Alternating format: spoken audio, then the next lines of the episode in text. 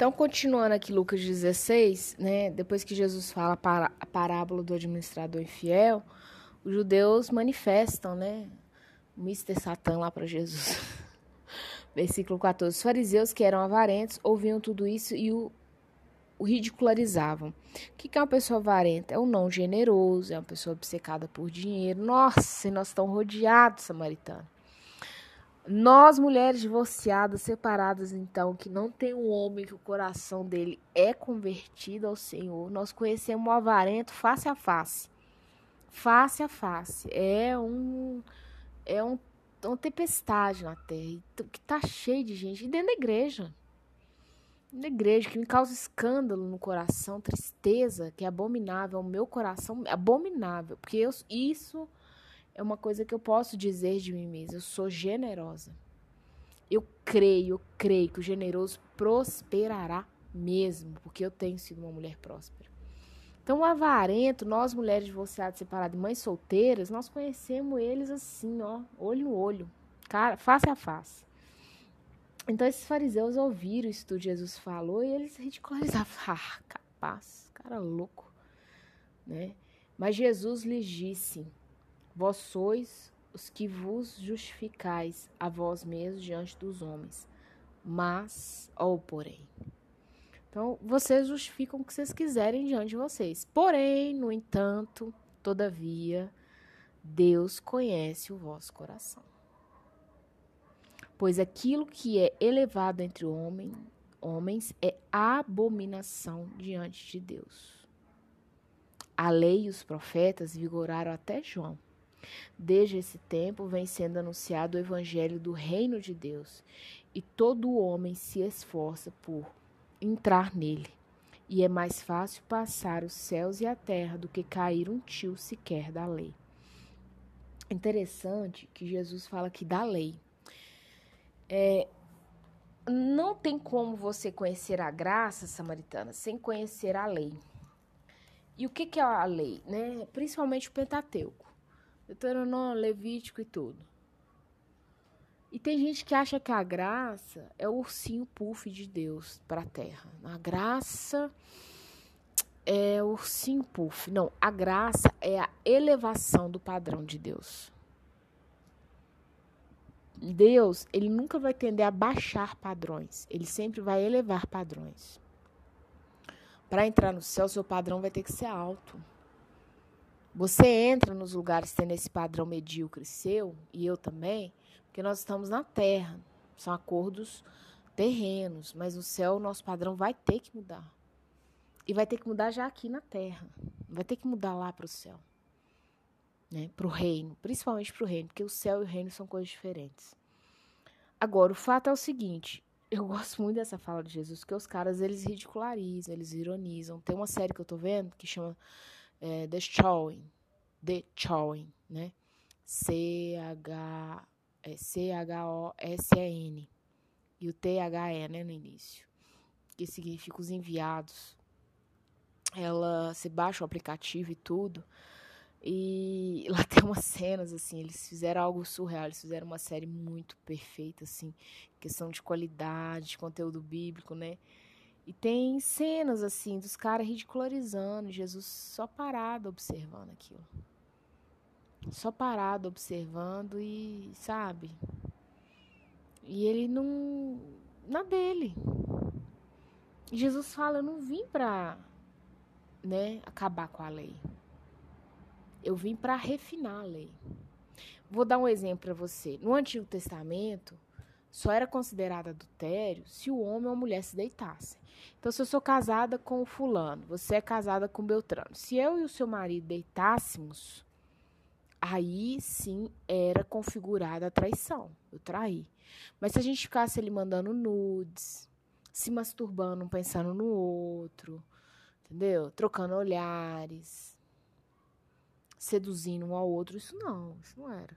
Se eu passasse, o cara ficasse me encarando, hum, gostosa, né? Não é assim? Não, naquela época não, não tinha problema. Tanto é que depois aqui mais à frente vocês vão ler, né? Eu até vou ler porque é pequenininho, é um versículo só. Jesus fala acerca do divórcio, no versículo 18, ele fala assim: quem repudiar sua mulher e casar com outra comete adultério.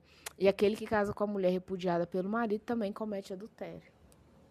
Depois você lê, né? É, lá em Mateus 19, 9 e Marcos 10, de 10 a 12, né, vem falando de forma detalhada. Em 1 Coríntios também Paulo detalha isso. Não é um assunto que eu vou entrar porque o repúdio, por exemplo, um cara que espanca a mulher, ele repudiou a mulher, ele não traiu ela, mas ele repudiou. É um homem que maltrata a mulher, ele já repudiou. O homem que trai a mulher, ele repudiou. E que vem falando, né? Que a mulher que casar, o homem casar com essa mulher também comete adultério. Mas Paulo explica lá pra frente como que essas coisas funcionam de forma detalhada. É um assunto muito extenso para me falar assim: ah, você pode ou não pode casar. Precisa de aconselhamento espiritual, pastoral, aliás, precisa de, de puxar muita coisa para falar quem pode ou não pode casar, né? Não é um assunto que eu vou abrir o leque. Mas, porque eles estavam falando o quê? Acerca do divórcio. Naquela época de Moisés, era comum a mulher, né? Mulher engordava. O cara, não, vou trocar de mulher, eu quero carta de divórcio, ela tá gorda. No caso, ela era magra. Ah, o cara agora gosta de homem né? Porque tinha de tudo, gente.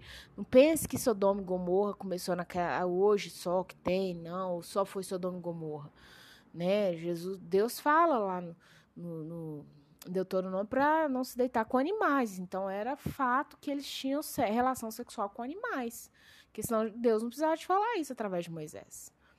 Então, assim, essa questão de ser promíscuo já vem de muitos anos, né? Quando o pecado entrou, as coisas difundiram de forma errada na terra. Mas o fato é o seguinte, então, se eu deitei com fulano, hoje não, o que que Jesus fala? Olha, se você olhar para uma mulher, seu coração já, né, já ali adulterar, seu coração já cobiçar, tiver o desejo, falar assim, né, gostosa, igual tem muitas mulheres hoje, eu faço caminhada numa pista de caminhada perto da minha casa, e tem muitos homens que passam sem camisa. E tem to, todo tipo de homem, tem aqueles mionzinho, magrinho, né, mais franzininho, tem aqueles que trabalham na academia o corpo, e o corpo é muito bonito e tudo. E tem situações que eu sinto que os caras fazem para provocar mesmo, sabe? E tem mulheres, antigamente você via homem virar o pescoço, né? Outro dia eu ri muito sozinha. Eu falei, meu Deus do céu, realmente as coisas estão mudando. Porque uma coisa é vir ao seu encontro. O cara tá correndo, está vindo. A, a de encontro a você, no sentido que ele está vindo, vai vir. O seu olhar dele vai trocar, não tem como. Né? Um, o campo de visão seu e dele vai ser trocado, não tem como. Né? Então ele tá vindo ao seu encontro né? Não tem jeito. Agora, outra coisa é você virar olhar. Então, assim, esses dias vocês encaminhado observando mulheres de todas as idades. As mulherada virando, ainda mais as que estavam acompanhadas contra amiga e tudo, e olhando e saía comentando. Eu falei, Jesus, realmente as coisas estão mudadas. Né? Então, Jesus fala nitidamente: se você já cobiçou dessa forma, querida, você já pecou. Olha o padrão sendo elevado. Você não precisa ir para a cama e gozar horrores, ou fingir que gozou, né? Que muita mulher faz isso. Não, você já pecou. Tem gente que acha assim, é a graça. A graça, ela é padrão elevado.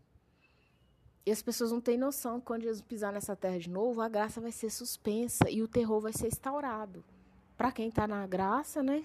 Que já entendeu que é elevado, um padrão elevado, tá tudo bem. E aí Jesus fala assim: olha, Deus conhece né, no versículo 15. Eu assim, Deus conhece seu coração, pois tudo aquilo que é elevado entre os homens é abominação diante de Deus. Tudo aquilo que vocês acham que é muito. Nossa, eu dou mais do que eu dízimo. Ai, eu sou ofertante fiel. Ai, eu ajudo os pobres. Ai, eu dou comida aos moradores de rua. Ai, os meus funcionários tudo que você acha, ah, eu tolero aquele embuste do meu ex-marido em prol dos meus filhos, tudo aquilo que você acha que é muito, que é o seu padrãozinho altíssimo, para Deus não é nada. Não é nada. E quando ele fala aqui da lei dos profetas, né, até João João Batista que ele está falando, é, que o evangelho vem sendo anunciado do reino de Deus e todo homem que se esforça por entrar nele. Não é que é, as profecias cessaram e os profetas também cessaram. Mas os profetas que prediziam a chegada de Jesus, eles sim, porque aquilo estava cumprido. Né? Tanto é que depois Paulo fala que você vai ter lá mestres, profetas e tal. Mas o pro, aqui está falando do profeta, aqueles profetas que já profetizavam acerca de Jesus. Então foi até João Batista, porque João foi o último profeta a falar: Eis aqui o Cordeiro de Deus. Jesus chegou, está aqui no nosso meio. E eles eram primos, inclusive, né? De sangue eram primos. Mas o, os profetas, Deus continua falando. Mas é interessante que Jesus fala aqui mais para o fim do versículo 16: olha, existe um esforço para você entrar no reino de Deus. Existe um esforço, samaritano. Você não vai entrar no reino com mimimi, com eh, falinha mansa. Tem gente que acha que Jesus é os crush, né? Que Jesus é os seus esquemas. Ah, Jesus é meus esquemas. Vou falar mansinho. Fazer uma vozinha assim, dar um suspirinho, uma sedução vai seduzir o inferno inteiro. Você vai seduzir Satanás lá no inferno. Jesus não é seus contatinhos. Outro dia eu falei isso com uma pessoa. Você está achando que Jesus é seus contatinhos, que você dá um suspirinho, fala mais mansinho, tal, assim. Ai, Jesus. Né? E que você vai entrar no reino. Vai ser esforço. Não está esforçando você vai falar mansinho no inferno. Pode brincar com isso. Tudo bem, mas não tem como, né? Então vamos que vamos, Samaritana.